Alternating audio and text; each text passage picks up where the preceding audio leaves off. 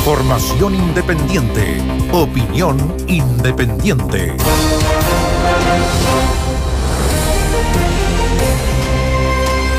Siguen subiendo los números y este es un fin de semana que se va a poner a prueba cuánto es el respeto a la pandemia de parte de los ciudadanos. Algunos incluso por ahí dicen si esto, si no se respeta y definitivamente, por ejemplo, ya que va a ser el primer fin de semana con este código QR, como lo llaman algunos, y los números se ve que suben y suben y suben, vuelven las cuarentenas. A ver, estamos en una situación muy compleja. Yo no sé si esta segunda o tercera ola, pongamos segunda ola.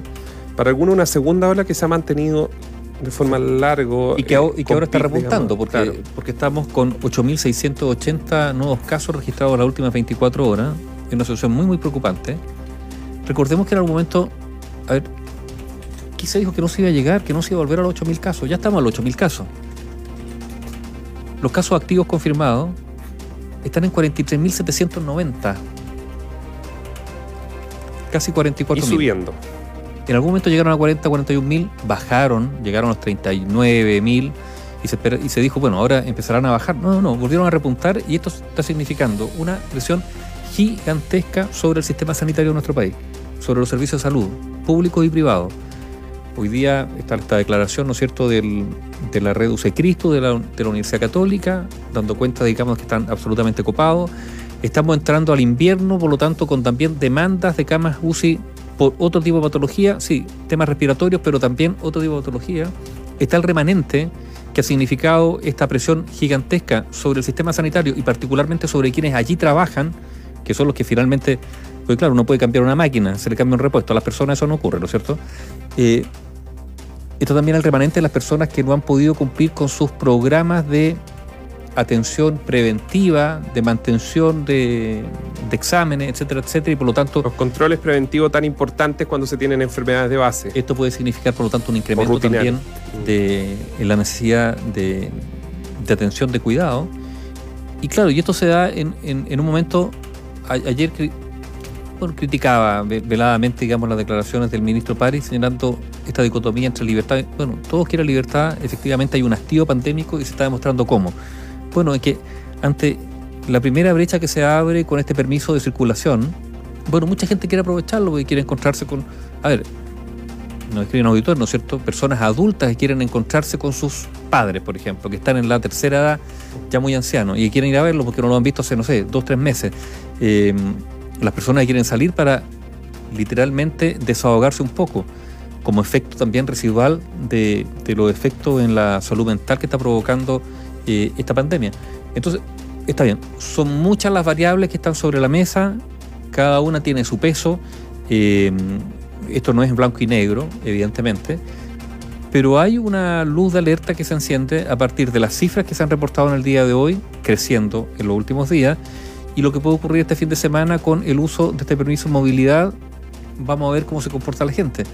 Eh, por otro lado está el tema de la vacunación. O sea, hace unos días atrás Estados Unidos celebraba como un hito haber vacunado al 50% de la población. Bueno, Chile logró antes.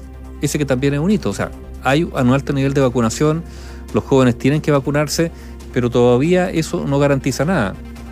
Ha producido algo beneficioso. Que las personas adultas en mayor proporción están ingresando a la UCI, porque la vacuna efectivamente funciona. Bueno, pero el problema es que hay gente de mediana y de mediana edad, e incluso jóvenes, que son los que ahora están ocupando las camas UCI porque son ellos los que se están enfermando. Gravemente. Y que, tienen, y que normalmente esos jóvenes, y esto lo han dicho los médicos, pasan más tiempo en las camas UCI porque tienen obviamente, muchos de ellos resisten y finalmente cumple el rol de la cama UCI que es salvarle la vida. Pero claro, si entran, pasan una cantidad importante de tiempo utilizando la cama y eso quiere decir que la cama queda bloqueada y queda bloqueada por harto tiempo. Y ese es uno de los grandes problemas. Está en paralelo el tema de las clases, ¿no es cierto? Escuchaba muchos auditores que decían un porcentaje significativo. Dice, bueno, quiero que los niños puedan volver a clases. ¿Por qué? Porque ya esto no da más, digamos. Sí, pero el problema es que, etcétera, etcétera. Pero por otro lado, como tú garantizas.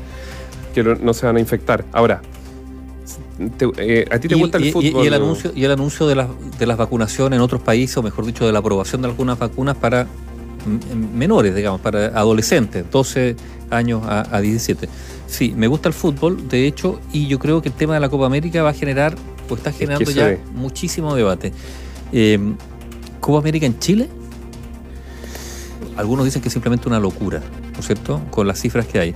Bueno, mayor locura todavía es que se realice en Argentina, donde la situación en Argentina es calamitosa eh, en términos de, del COVID-19.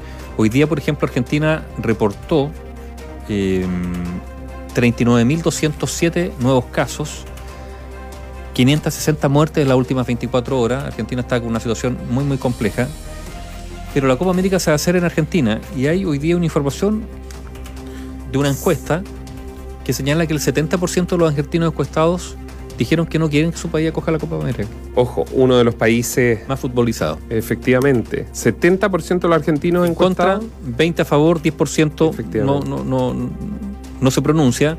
Ahora, hay una entrevista telefónica a, más de 2.200 personas. Está bien, es el valor de una encuesta. ¿eh? Pero pues vamos a ver si se hace la Copa América. Sí, el tema hay, hay algunos que efectivamente aspiran a que se haga en Chile, ¿eh? que les interesa, pero yo no sé si están dadas las condiciones para que esto sí, porque se habla, se habla de la burbuja, de que pueden llegar, del traslado del aeropuerto a un lugar específico, que no tengan contacto con nadie. Que, llegue, que lleguen los clubes, que se instalan en un hotel, en un espacio cerrado, que de ahí, de ahí tienen sus canchas para hacer. Y de ahí, Ahora uno se pregunta ¿para qué? La pregunta es si debiera hacerse la Copa América, no si en Chile, en Argentina. Yo creo que es una pregunta incluso anterior. Está bien, hay una serie de compromisos. Pero, si, pero pero también si nos vamos de que se necesita distracción, se necesita para quienes les gusta el fútbol y que por lo menos puedan estar en la casa, entretenerse con algo, un poco entre comillas de normalidad. O si te gusta el fútbol, fútbol hay, si tú quieres, está lleno de partidos de fútbol. Ver partidos antiguos. No, no, no, se está jugando la Copa América, se está jugando la Copa Sudamericana, el torneo se suspende porque viene justamente la Copa América, el torneo nacional, pero si no se jugaría, bueno, se juega este fin de semana. Ahora, claro, la pregunta es si se puede jugar el torneo el fin de semana, todos los fines de semana, ¿por qué no se puede hacer la Copa América? Sí. Es que por eso. hay un eh, argumento, ¿no es cierto? Son menos equipos incluso que los del torneo nacional. Ya, pero pero yo creo que hay un punto de debate de que no ha sido resuelto. ¿Y sabes lo que pasa? Yo hay un punto diferente con Europa, porque muchos están diciendo, pero si en Europa se va a jugar. Sí, en Europa entra el verano, las temperaturas son distintas, la gente puede estar en exterior, puede estar... ¿Cuál es el punto acá? Es que no es solo, en esta ocasión no es solo el COVID-19. Y acuérdense que el año pasado a, a Mañalich se le criticó por algunos sectores porque dijeron, hizo el manotazo, porque tomó el control de todas las vacunas de influenza, ¿se acuerdan? Que, habían incluso empresas privadas, habían comprado vacunas para ponerlas justamente dentro de su orgánica, de su organización, y dijeron, no, el Ministerio de Salud pidió el control de todo. Bueno, este año no ocurrió lo mismo y el combate del COVID-19, esto lo están diciendo varios médicos, no va a ser solo COVID-19, sino la influenza. Esa es la diferencia con Europa. Y creo que es sustantiva.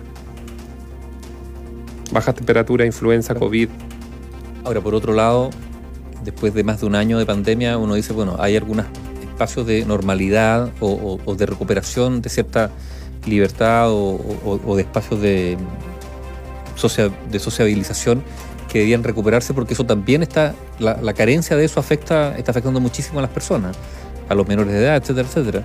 Ahora, el punto es cómo esto se logra paulatinamente y sin perder lo que se ha avanzado gracias a la vacunación, gracias a los distanciamientos. ahora, mucha gente ya no aguanta y, e inconscientemente relaja las medidas porque quiere sentirse entre en una nueva normalidad. Y solo para terminar, un punto a tener en cuenta.